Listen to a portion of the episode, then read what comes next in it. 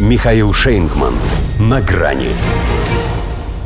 Те же янки только в прошлом. В США создают еще одну федеральную партию. Здравствуйте. На грани. У них была масса вариантов. Третий лишний, союз бывших, не нашим, не вашим, и нашим, и вашим. Партия исключительности, демократии и расцвета, сокращенно ПИДе, хотя нет. В этом случае их бы путали и с демократами, и с республиканцами. А они этого очень не хотят, потому что путались уже и с теми, и с другими. Поэтому выбрали название без затей – «Форвард». Но чтобы независимо от того, чья возьмет, всегда быть впереди. Десятки членов главных политических сил США, положившие партбилет на стол, теперь объединяются, чтобы предложить американцам нечто среднее. Говорят, дисфункциональность двухпартийной системы, когда два сапога пара, требует появления чего-то нового, способного оказаться между. Получается ног. Ну, коль речь о дисфункции. Правда, это те же янки, только в прошлом. Сопредседателями движения стали бывший кандидат в президенты Соединенных Штатов от демократов Эндрю Янг и экс-губернатор Нью-Джерси, в ту пору верный республиканец, Кристин Уитман.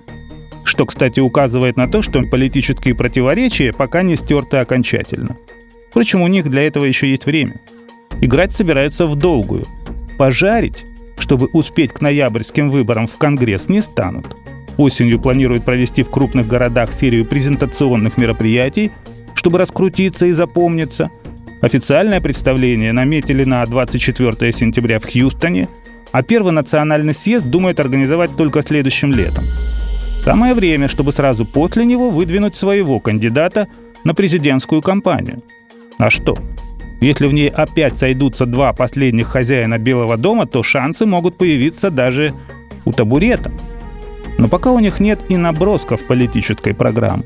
Зато есть данные прошлогоднего опроса Института Гэллопа, который показал, что 60% американцев позарез нужна третья сила. Хотя они-то как раз будут 39-ми. Это помимо двух главных и кучи региональных. Те 38, что уже есть, тоже считаются федеральными, вот только с ними никто не считается. И вряд ли партия, исповедующая принцип масла масляного, способна выбиться из этого числа. А ее идеи в том и заключаются, чтобы оживить процветающую экономику и дать больше выбора на выборах. Вообще для США это не первый опыт. Но каждый раз, когда находились желающие вклиниться в разборки слона со слом, они при первом же столкновении растворялись в пыли. Кстати, если в форварде еще не придумали себе животный символ, то почему бы и не свинья?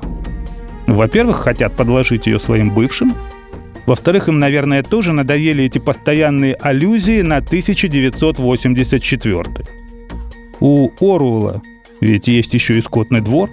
Хотя, что касается третьей силы, то американцы не русские. Ну не могут они соображать на троих. Потому что сколько бы их таких не было, соображать все не могут. До свидания. На грани с Михаилом Шейнгманом.